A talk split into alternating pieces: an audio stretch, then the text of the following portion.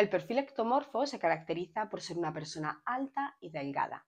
Normalmente no son propensas a ganar volumen debido a una predominancia mayor de fibras musculares rojas que se construyen lentamente.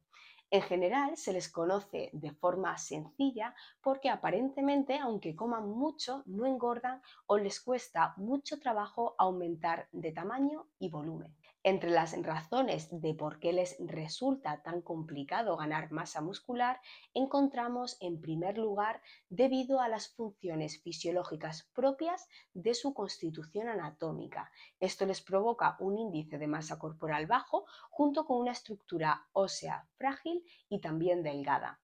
Además, y no por ello menos importante, suelen dormir menos de 8 horas seguidas, son personas muy activas e inquietas que les dificulta enormemente alcanzar un superávit calórico, por tanto no aumentan de masa muscular.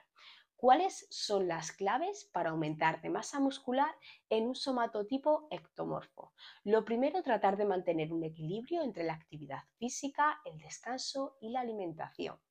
El plan de entrenamiento debe ser piramidal enfocado a la hipertrofia, centrándose en ejercicios multiarticulares y reduciendo lo máximo posible el trabajo cardiovascular. Por otro lado, descansar 8 horas diarias y también dar descansos al entrenamiento para así conseguir una correcta recuperación.